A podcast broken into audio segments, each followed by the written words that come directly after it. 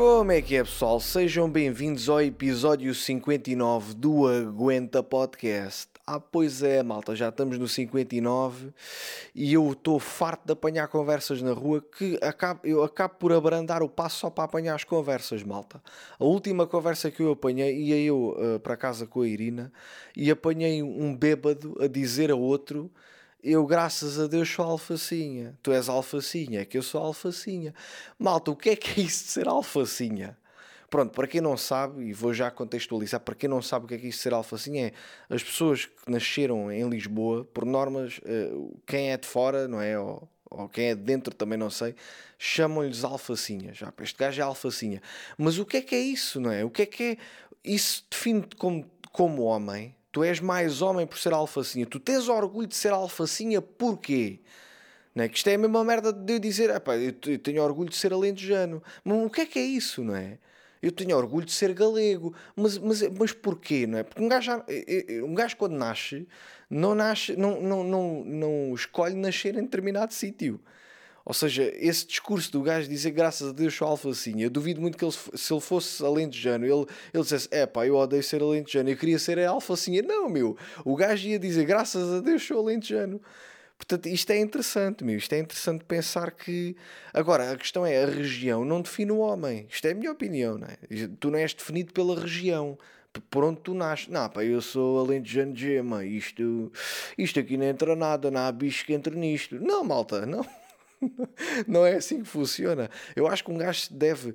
Tu deves usar esse argumento de, é, é numa situação em que tu tens de agir. Por exemplo, um, um, uma equipa de rugby está eh, a tentar fazer uma jogada brutal para marcar um ponto. Então o gajo diz assim, malta, somos alfacinhas ou não somos alfacinhas, pá. Somos alfacinhas, vamos marcar este ponto. Então é uma situação de que nós temos que agir. Portanto, somos alfacinhas, vamos agir. E então é, é neste, nesta situação que eu vos digo que faz sentido. Agora, um bêbado com uma mini na mão a dizer, graças a Deus sou alfacinha. Tipo, tu davas no empurrão, o gajo batia com as costas num portão, caía, acabou. Não há aqui alfacinha nenhum. Será que um alfacinha tem orgulho de outra alfacinha com uma mini na mão a dizer que, é, que, que tem orgulho de ser alfacinha? Se calhar não, meu. Portanto, quando tu falas da tua região ou, ou, dizes que queres pertencer a alguma coisa, pá, tem que ser uma cena brutal que tu estás prestes a fazer ao que fizeste. Por exemplo, o Cristiano Ronaldo, o gajo marca um golo e ele grita sim, a dizer sou madeirense. Aí faz sentido, meu. Aí faz sentido. Aí esqueci-me de ver o jogo da seleção, malta. Não, não vi o jogo da seleção contra o Luxemburgo. Eu estava com isso na memória, mas só que eu e a Irina metemos-nos a ver um filme. Mas eu senti, eu tinha aquela sensação que me faltava, pá. Eu tinha qualquer coisa para fazer, mas não me lembrava, né? Então, tipo, acabei por não ver o jogo. Eram para aí 10 e tal da noite, estava eu, uh, olha, agora vou gravar o podcast. Pensei, ei, até esqueci-me de ver o. Até a gente não viu a seleção. E a Irina disse-me logo, é pá, isso é responsabilidade tua. E eu, epá, que merda. Depois fui, pesquisei, né? Eh, Portugal, Luxemburgo, aparece-me logo o resultado. Malta, como é que é? A ti se eu não quisesse levar spoilers, o que é que eu faria, não é? Eu não quero levar... Imagina que eu queria meter o jogo para trás, para... quer dizer, ninguém faz isso, né? Ninguém depois do final do jogo vai ver o jogo novamente para saber o resultado. Porque leva spoilers em todo lado, em todo lado, meu. Não há respeito por quem quer ver o jogo uh, mais tarde. Não há. Imagina que um gajo trabalha até às tantas, não conseguiu ver o jogo. Vai meter. Não, já lhe disseram: olha, Portugal ganhou 6-0. Meu, que merda, meu. Qual é a vossa? Meu, encarem os, os jogos de futebol como se fossem um filme. Não há cá spoilers. Até isso é o quê? Pesquisei na net, bumba, mostra-me logo o resultado. E logo quem marcou os golos. Até, mas qual é a vossa? Não, pá, eu, eu realmente, né, um gajo acaba, o, o, assim que dá o resultado, já não apetece ver o jogo. Eu não me apetecia. Eu fui só ver a repetição dos golos e acabou. Mas uh, tu já não vives os golos como vives se estivesse a ver o jogo em direto. Já não vives mal. Não é verdade? Eu, eu tipo, estava a ver o, a repetição dos golos e eu não gritei golo. Tipo, era só ridículo. A Irina dizia-me logo: o que é que se passa? O que é que estás a fazer? O jogo já acabou, meu. Estás a gritar gol porquê? Eu, por acaso era engraçado. Imagina um velho com Alzheimer, o gajo a ver jogos antigos como se fossem jogos recentes. E então o gajo vibrava com os jogos, até que o neto dizia assim: vou esses jogos são, são de 89. E ele, é pá, não me digas isto, meu. Não me diga. Era folga da cena, já viram? Era lixado. Eu, por acaso, consigo me entreter a ver jogos assim antigos. Mas já são muito antigos, que eu já não me lembro do resultado. E até porque eu vejo o jogo não é pelos gols, é pelos calções e os cabelos. Que aqueles cabelos são brutais, malta. E os calçanitos, é pá. Aqueles calções são tudo. Muito superiores aos calções de hoje em dia. Hoje em dia, um jogador de futebol entra em campo, o que é que ele faz? Tira, tira a t-shirt da camisa, da, da, dos calções. Tira logo a, a, camisa, a camisola dentro dos calções. Antigamente, meu, se derrubassem, tu eras o primeiro a meter os calções, a meter a camisola, mas era no rego, que é para que é para a camisola não saltar dos calções.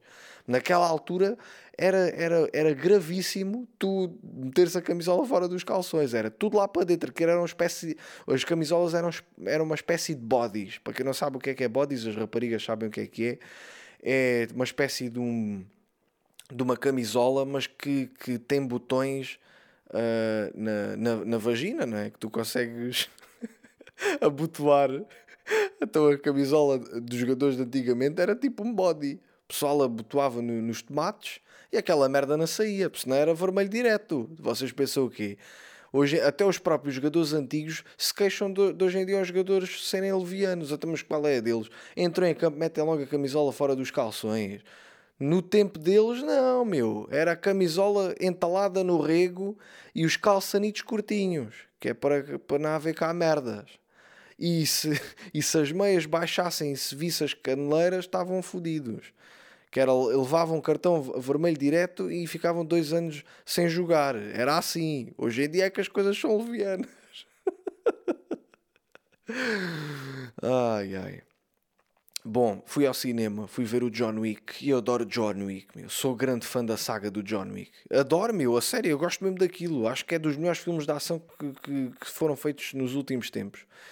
E, e porque eu gosto do, do personagem em si, do John Wick, porque o gajo não tem aquela falsa modéstia. Imagina, o gajo está com outro personagem e o personagem diz assim: Aí, John, agora vais ter que fugir porque vem-te para aqui, vem-te matar. E ele diz: Deixa-os vir porque eu vou matá-los a todos. E o gajo continua a beber a cervejinha dele ou o whisky com a maior naturalidade de sempre. E o gajo, é verdade, meu. Os gajos chegam lá e o John Wick mata-os todos, meu. E dá-lhes vários tiros. Não lhe dá só um tiro, tipo, dá-lhes vários tiros. Eu, eu, eu, penso nisso, malta. Eu penso, realmente isto vai mais para a realidade. Porque imagina, às vezes um gajo, imagina cá, existe, estás num sítio qualquer e existe um massacre. Começa, vais ao hipermercado e aparece lá um maluco com uma metralhadora e começa, e, e começa a atirar. Eu penso assim, eu, a primeira coisa que eu me fazia era de morto. Assim que o gajo entrava com a arma e caía logo para o chão. Pronto, o gajo já matou. Mas eu, eu tenho a ideia de que é quase, quase certeza que isso ia dar merda. Porque imagina, fazes-te morto, o gajo passa por ti ele confirma se tu estás morto ou não, espeta-te dois tiros, tá, tá. E eu ia dizer assim, já me apanhaste, cabrão. O gajo, ah, estás a ver, é que eu confirmo o gajo, imagina, o John Wick, dava dois tiros no gajo, o gajo caía. E ele antes de se ir embora ainda lhe dava mais três ou quatro tiros no pescoço. Só para confirmar se ele estava morto. E eu às vezes penso nessa merda. Se houver aí um, um massacre qualquer, num sítio, eu acho que não, vou, não me vou fingir de morto, porque os gajos agora tendem a ver essa merda. Os gajos confirmam se tu estás morto ou não. Portanto, não vale a pena atirar-te para o chão, fazeres conta que estás morto, o gajo vai confirmar. E, e quando houve aquele, a cena, na, aquele massacre no Bataclan, em França, isso aconteceu. Houve lá um ou dois que se meteu debaixo dos mortos e depois os gajos confirmaram. Quer dizer, eu acho que eles se chafaram, porque para eles contarem esta história tiveram que sobreviver, senão não conseguiam contar a história. Mas pronto, dica malta: se houverem um massacre, fujam. Não se metam a fazer de mortos porque depois o gajo apanha-vos a respirar, o gajo assim a olhar para ti, tu assim a contes a respiração. Tu, é pá, já me apanhaste. Pronto, acabou-se. Acabou-se, estás a ver? Um gajo não consegue aguentar a respiração durante muito tempo, ainda por cima ficas nervoso, não dá. Mas pronto, fui ver o John e o que é que acontece? Comprei um balde de pipocas grande. Eu e Irina entramos no cinema, estávamos a ver, estávamos a comer as pipocas, cá de cima tudo bem comemos pai aqui meia dúzia de pipocas. As pipocas estavam quase todas partidas. Todas partidas, meu. Epa, fiquei assim um bocado do género. Fogo, e agora? É que eu, as pipocas não me estavam a saber bem porque estavam quase todas partidas. Eu, eu, eu tirava, enchia a mão de pipocas e ia meter na boca deixava aqui metade. Parecia que não tinha queixo. E a Irina igual. Até a Irina estávamos assim, perguntei-lhe, vais tu ou vou eu? E ela, vai tu. E eu, tá bem, eu vou. Depois contas-me o que é que aconteceu com o filme. Felizmente foi logo no início. Fui, fui ter que lá com a senhora para me trocar as pipocas. Quem me tinha servido as pipocas foi um rapaz. E quem me atendeu foi uma rapariga para eu trocar as pipocas. Até eu cheguei ao pé da rapariga e é pá, eu, eu acho que fui educado e disse: Olha, só favor, será que me podia trocar o balde de pipocas? Porque as pipocas estão um bocadinho partidas. E a, rapariga olhou para mim, meu, como se ele tivesse pedido um broche. Tipo, olhou para mim com ar de nojo. Do género, tipo, ficou assim a olhar para mim e eu, é, é possível? Ou podem fazer, trocar as pipocas? Tipo, olhou para mim, agarra no balde de pipocas e vai embora olhar para mim. E eu, meu, mas que merda é? Eu fiquei assim do género, pá, eu, eu, malta, eu juro, se eu tivesse sido rude, eu dizia-vos. Não tinha problema, porque já disse aqui outras merdas piores. Eu não sei como é que ela, ela, queria que eu a tratasse. Eu não sei se ela queria que eu chegasse ah, olha, por favor, a chorar. É que estas pipocas estão todas partidas. Pode-me trocar as pipocas? Não sei, ou se ela quiser, queria que. Não sei que reação é que ela queria que eu chegasse ali. Uh, eu, eu, nem fui, eu nem fui provocatório, né? Lá, olha, só favor, será que me podia trocar estas pipocas? É que estão um bocadinho partidas. Não, meu, eu fui neutro. Neutro. Fui neutro, fui, cheguei lá e, e parecia que tinha pedido um broche. Me ficou chocado a olhar para mim, meu. Ela foi, foi despejou o balde de pipocas, trouxe e meteu as pipocas à minha frente. Mas ela só encheu o balde de pipocas até ao sítio onde eu as tinha comido. Normalmente o que é que o pessoal faz? Se tu fores trocar uma bebida ou uma merda qualquer, ele enche-te aquilo até, até ao sítio onde, onde supostamente é como se fosse novo. Mas não, meu, encheu até onde eu tinha comido como se eu tivesse uh, feito uma manhosice do género. Fui lá para me darem um mais meia dúzia de pipocas. Meu, eu estava a perder um filme e também já estava a perder a paciência. E eu, eu acho que é uma falta de respeito, porque eu sou grande fã do John Wick e estava a perder o filme. Estão a entender? É que as, as pipocas estavam todas partidas, parecia que alguém tinha mastigado as pipocas e cuspido lá para dentro. E eu estava a comer as pipocas já molhadas. Foi isto que pareceu.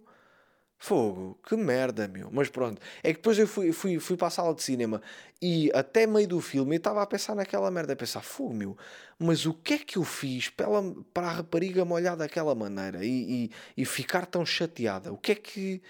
Não é? Não sei, meu, não sei, mas irritou-me um bocado. Outra merda que eu, que eu tenho dado a pensar, malta, é, é que tipo de filme é a vossa vida? É que eu às vezes dou por mim a pensar, imagina, a vida é tão monótona que a nossa vida é rara as vidas que davam um filme. Se vocês pensarem bem, não é? Por exemplo, a vossa vida é uma comédia romântica. A vossa vida é um filme de suspense. É uma comédia dramática. É um filme de terror ou um filme de ação.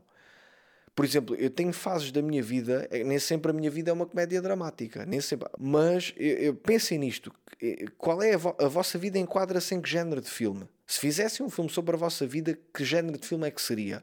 É que eu tenho várias, provavelmente vocês também. Não é? Tipo, imagina, eu quando fui de férias com a Irina para a Itália, nós fomos para o aeroporto e depois chegámos ao aeroporto, lembrámos-nos que tínhamos esquecido de despejar o lixo. Tivemos que apanhar um táxi para voltar para trás, para despejar o lixo, apanhar o táxi e voltar para o aeroporto. Porque senão havia grandes probabilidades que uma semana fora, quando chegasses de férias, eh, querias descansar e ainda tinhas que apanhar baratas. Não é? Isso não aconteceu. Pronto, voltámos para trás isto, eu digo que isto é uma comédia romântica, não é? Não foi uma tragédia porque nós resolvemos o problema. Comédia dramática tinha sido: eu ia para a Itália e voltava solteiro. E, e chegava à casa, esquecia-me do lixo e ainda tinha que andar a matar baratas. Isso seria uma comédia dramática. Um filme de suspense. Quando é que a minha vida se tornou um filme de suspense? Foi quando um, um, um, um fã qualquer, um gajo, arranjou o meu número, deve ter sido um puto, não sei quem foi, arranjou o meu número de telemóvel e ligava-me todos os dias às 3 da manhã. O gajo ligava-me às 3 da manhã, meu. Todos os dias, até que ele desistiu, né? Porque eu atendia sempre. Eu atendia sempre e ficava tipo só a respirar. Só isto. Então o gajo depois acabou por desistir. Um filme de ação foi quando eu quase andei à porrada com um homem em Porto Covo. Uh, para quem não sabe do que, é que eu estou a falar, veja o episódio que eu gravei com a Irina que se chama As 10 Melhores Perguntas. Acho que é o episódio 50. E, e nós contamos essa história. e foi um filme de ação. Mas, no entanto, vá, foi um filme de ação mais ou menos, né? Porque nada é a porrada com o homem. Quase que era um filme de ação. Será que pode haver um filme desse género? Que é quase que era um filme de ação. Género de filme. Quase que é um filme de ação, mas não é. Devia, devia de haver isso. Um filme de, de terror foi uh, num hotel em Aveiro que eu e Irina estávamos deitados e começámos a ouvir barulhos mas depois acendemos a luz e vimos que era o meu computador estava a escorregar do cadeirão e aquilo estava a fazer barulho. Portanto, também foi quase um filme de terror. Portanto, não foi um filme de terror em si.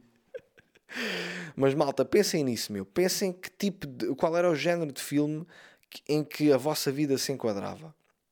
Agora, uh, por falar em filmes de terror, lembro-me de uma cena que a Irina tem uma amiga que ela gosta muito de filmes de terror e ela, ela uh, e nós estávamos a falar com ela e ela estava a dizer que os filmes de terror a ela não lhe metem medo. Meteu-lhe mais medo quando ela foi a uma casa de terror. Ela fisicamente foi a uma casa de terror em Sintra. Isto já foi há uns anos. E ela diz que não aguentou, desistiu. Ela é, passou, passaram para aí 10, 15 minutos, desistiu. Então foi para uma salinha, onde é a salinha dos desistentes, malta. Isso é muito engraçado, meu. A malta que cria casas de terror tem que pensar que existem pessoas que têm tanto medo que vão, vão desistir.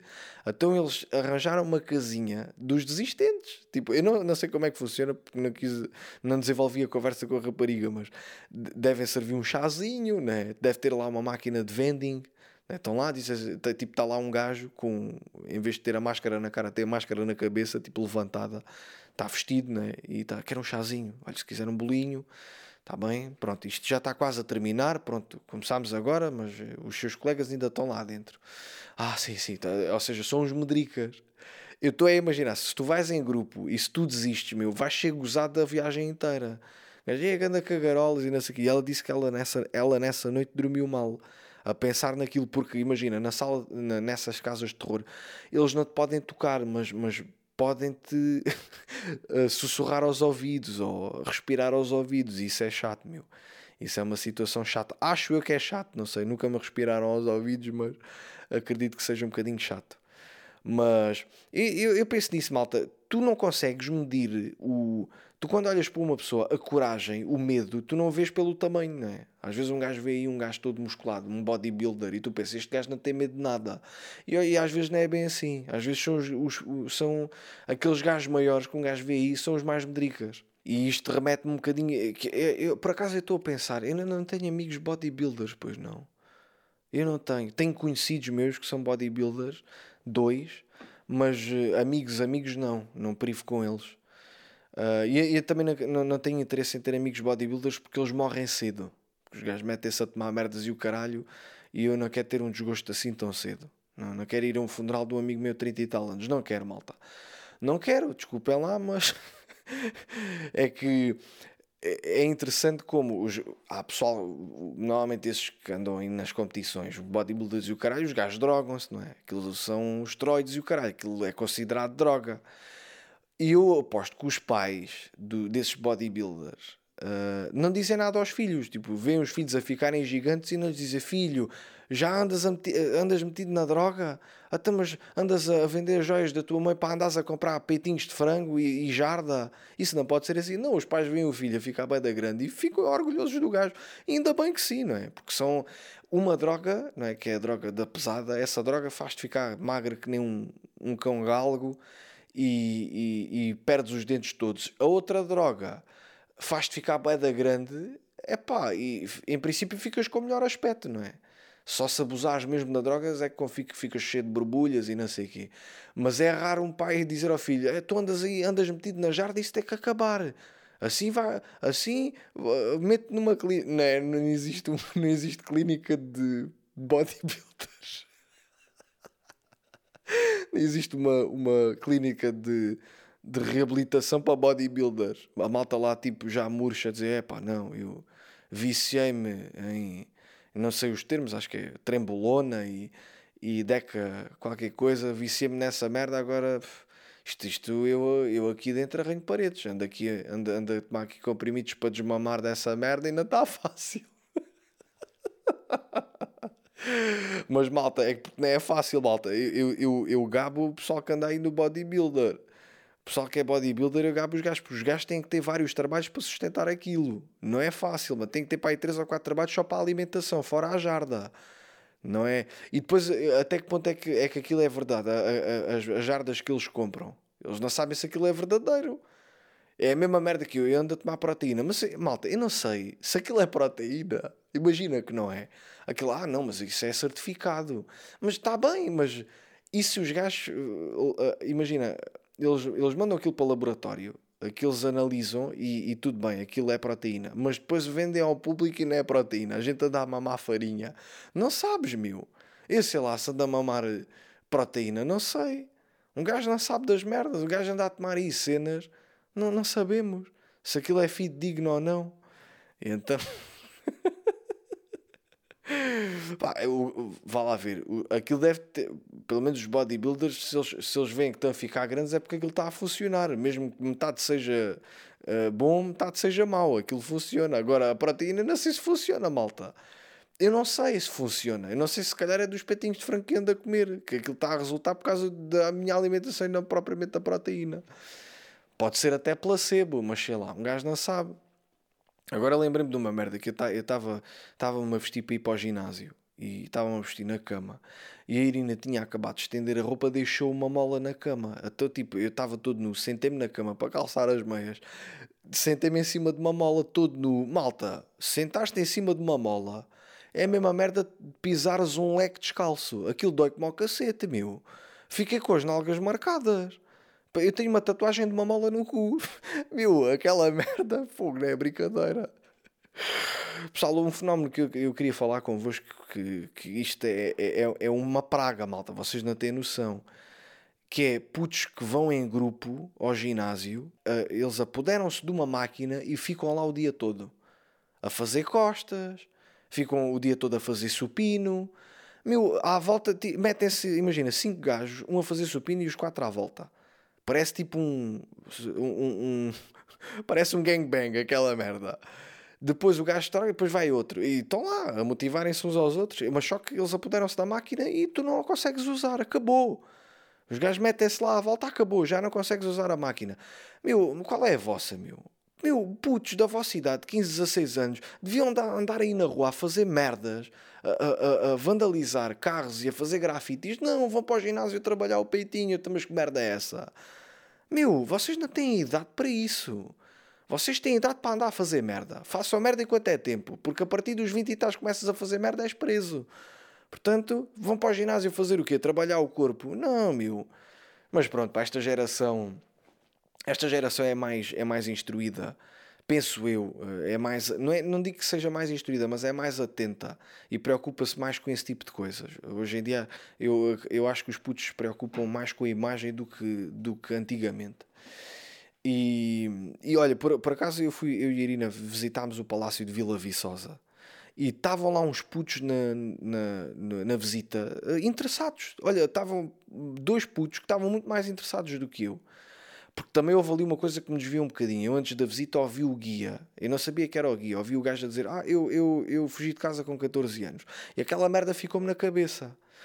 Quando uh, uh, tivemos lá 15 ou 20 minutos à espera, quando o gajo avançou para mostrar o palácio, ele era o guia.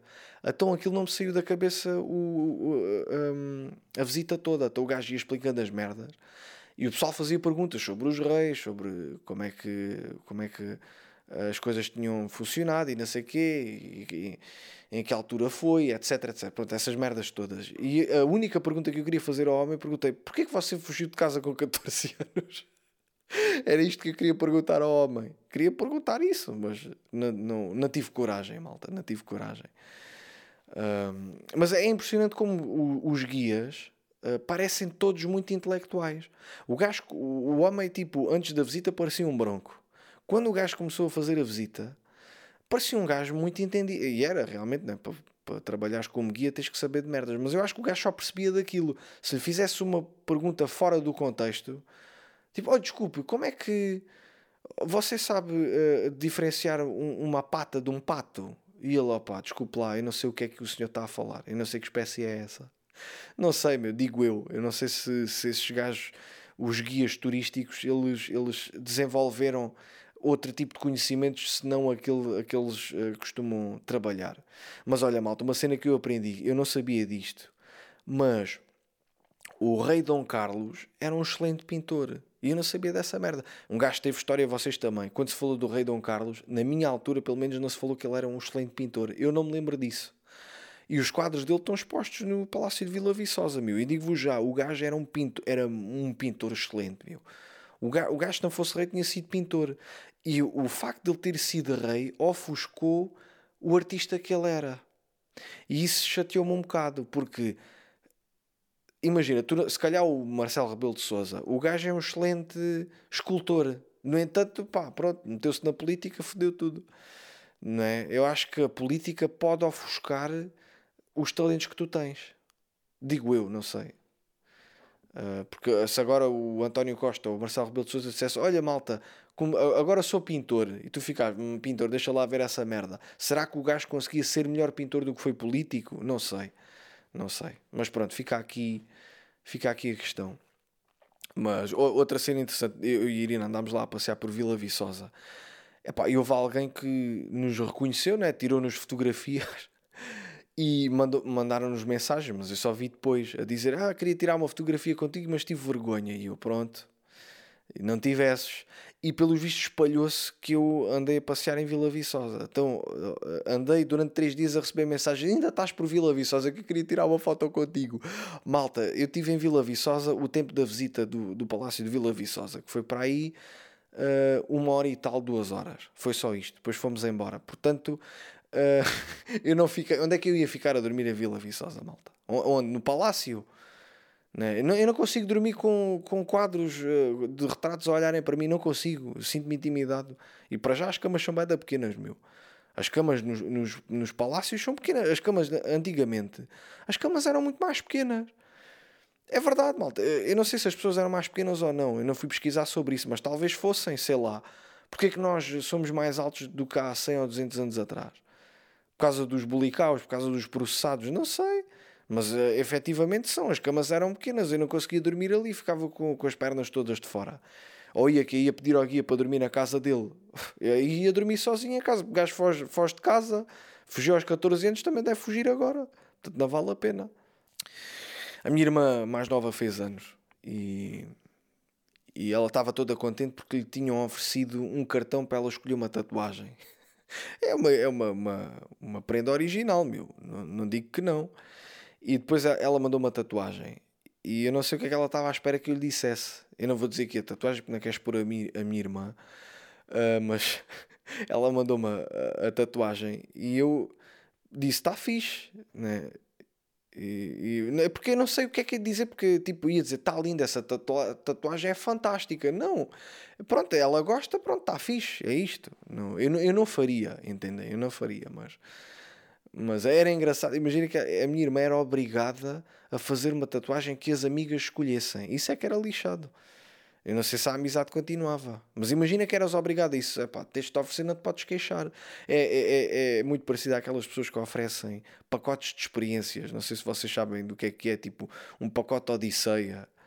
É tipo uma massagem. O gajo oferece um pacote, comprou na Vorten e é tipo uma massagem em Lisboa. O gajo é do Alentejo e, e tem que se deslocar até Lisboa para receber massagem. É pá, é uma grande merda, viu? O gajo tem que gastar gasóleo. Ele tem que ir a Lisboa para lhe fazer uma massagem. Portanto, é, é além do gasóleo, é portagens. E depois vem para, volta para casa, mole, ainda é capaz de ter um acidente porque está tá relaxado, não é? Um gajo para, conduzir um, te, não, não pode estar muito relaxado, nem muito tenso, tens que estar ali um intermédio, porque senão adormeces. Então eu tipo, eu, eu gosto de, andar, de, de estar um pouco desconfortável para conduzir. Às vezes quando ah, imagina almoço e tenho que fazer uma viagem, a Irina adormece. Eu não, eu aguento-me, porque eu vou desconfortável, eu vou com um braço nas costas e um dedo no cu que também ajuda, estás a ver para a viagem. Uh, mas eh, tens que estar desconfortável para não adormecer. Portanto, isto é uma boa técnica, malta. Metam um braço assim nas costas, assim, andem desconfortáveis, sentem-se assim de lado, para sentirem o desconforto para não adormecerem. Pelo menos isto é uma técnica que eu, que eu utilizo. Mas eu ultimamente não tenho tido vontade de dormir nas viagens porque eu ainda não tinha feito a revisão ao carro. Andei este tempo todo, andei 13 mil quilómetros sem a revisão do carro. Até eu tinha sempre aquela sensação que o carro estava prestes a avariar. Estava sempre com aquela preocupação. Então não foi preciso andar desconfortável porque eu já estava tenso. E, e então pronto, por preguiça ou por, por, Foi mais por preguiça, né? Fui adiando a revisão do carro, né? já tinha feito 13 mil quilómetros a mais. Fui fazer a revisão, fui, marquei a revisão na marca, né? fui à marca. Só que porquê que eu fui à marca? A marca é mais cara, pessoal. Muito mais cara. Fui à marca porque eu achava que o carro ainda estava na garantia. Eu chego lá, e o, o homem começa lá a analisar o processo e, e diz: Ah, olha, o seu carro não está na garantia. E eu não está na garantia. Então, mas a sua colega disse-me que sim. E ele: Não, então não sei o que é que a minha colega lhe disse isso, porque o, o seu carro só teve, teve, estava na garantia eh, durante dois anos, depois perdeu. E eu pensei: Fogo, meu, então assim não me compensa. Então disse assim: senhora, aguarda aqui um bocadinho. Liguei para a concorrência né, e perguntei: Quanto é que me fazem a revisão? Faziam-me mais barato. Então, tipo, eu acabei de falar com, com a pessoa, fui ter com o homem e disse: Olha, eh, lamento, mas não vou fazer a revisão aqui. E por acaso o homem não insistiu. O homem disse: Sim, tudo bem. Tipo, deu uma chave e eu fui-me embora. Pronto, e assim é que tem que ser. Ainda bem que o homem não insistiu. Uh, então, tipo, deu uma chavinha, fui-me embora. Chego lá, ao, ao sítio onde fui fazer a revisão deixei o carro, vou para casa, 20 ou 30 minutos depois ligam-me a dizer: Ah, o seu carro, eu, eu, eu, nós notamos que o óleo dos travões está um bocado preto. E eu a pensar: Pois, sei lá de cor é que são o óleo dos travões. É laranja? É branco? Está preto e agora? Ah, está escuro. Podemos trocar o quanto é que é? Ah, são 60 euros. E eu fiz assim um silêncio. Pode ser. Ele, ah, temos que mudar aqui o anticongelante. E eu, quanto é que é? 42 euros. Eu, pode ser. E disse assim: olha, uma coisa, no final eu quero ver os filtros que vocês trocaram e o que é que fizeram, está bem? E a senhora fez um silêncio e disse: pode ser. Pronto, ficou assim. Fui buscar o carro umas horas depois, paguei, né? pago e, e perguntei: é, é possível dar uma palavrinha ao mecânico? Ah, sim, sim. Fui lá, andei lá à procura do mecânico, perguntei para não estar a dizer o, o nome do homem aqui, mas era, era o, o Figueira, acho que era o Figueira. Pronto, nem interessa. Ah, está aí o, o Figueira, o Figueira, ah, o Figueira está ali. Fui ter com ele e, e disse: Olha, e fui educado também. Disse: Olha, pode mostrar. E lá, ah, sim, sim, mostrou-me os filtros. E ia pensar para mim: pensei, pá, isto pode ser um filtro de um carro qualquer, meu. O gajo pode me estar a dar a banhada. Porque eu, malta, eu desconfio dos mecânicos, porque já estou tão escaldado com mecânicos que eu não consigo eh, confiar neles na totalidade. Mas o rapaz parecia-me de confiança. Eu acho que eles fizeram a troca. Né? Tenho a fatura. Se o carro eh, agora parar-me, eu tenho forma de comprovar que fui à revisão há pouco tempo. Mas pronto, fiquei naquela. Aquilo podia ser de um carro qualquer. Porque eu não sei as peças que tenho no meu carro. Eu não vi o filtro anterior. Eu não sei, meu sei lá, eu, um gajo, fiz, sei lá, o gajo deve ter pensado, este gajo é mesmo otário, pronto, estava-lhe a mostrar se calhar de uma, de uma, de uma Passat e, eu, e, e o meu carro não é uma Passat, é, é um Peugeot, então tipo, fiquei assim, tipo, pronto, o homem mostrou-me aquela merda e eu olho, pronto, muito obrigado, e fui-me embora. Porque imagina, eu desconfio dos mecânicos, mas não desconfio de, de outros setores. Eu não desconfiei da rapariga que me serviu o balde de pipocas. Eu não lhe disse, ah, deixa-me lá ver se, se você meteu pipocas inteiras. Não lhe disse isso. Só lhe pedi um balde de pipocas, meu. Não lhe pedi um broche. Ok? Bem, pessoal, ficamos por aqui. Espero que tenham gostado do episódio. Próximos espetáculos, pessoal. Tomem aí atenção, Porto de Mós, pessoal de Leiria e arredores. Os bilhetes estão aí à venda. Dia 1 de Abril estou aí, está bem? Depois vou a Alcochete, 6 de Abril. 15 de Abril Campo Maior, 21 de Abril Portimão, 22 de Abril Entrocamento, 5 de Maio Almeirim, 6 de Maio Castelo Branco, 27 de Maio Faro e 7 de junho Lisboa. Está bem, malta? Os bilhetes estão à venda em perfectos.com e, e vemo-nos daqui a 15 dias. Próximo episódio sai no dia 10 de Abril, portanto sigam aí o podcast uh, e se puderem daí umas estrelinhas que ajudam na divulgação. Tá bom, malta? Então vá. Hasta luego.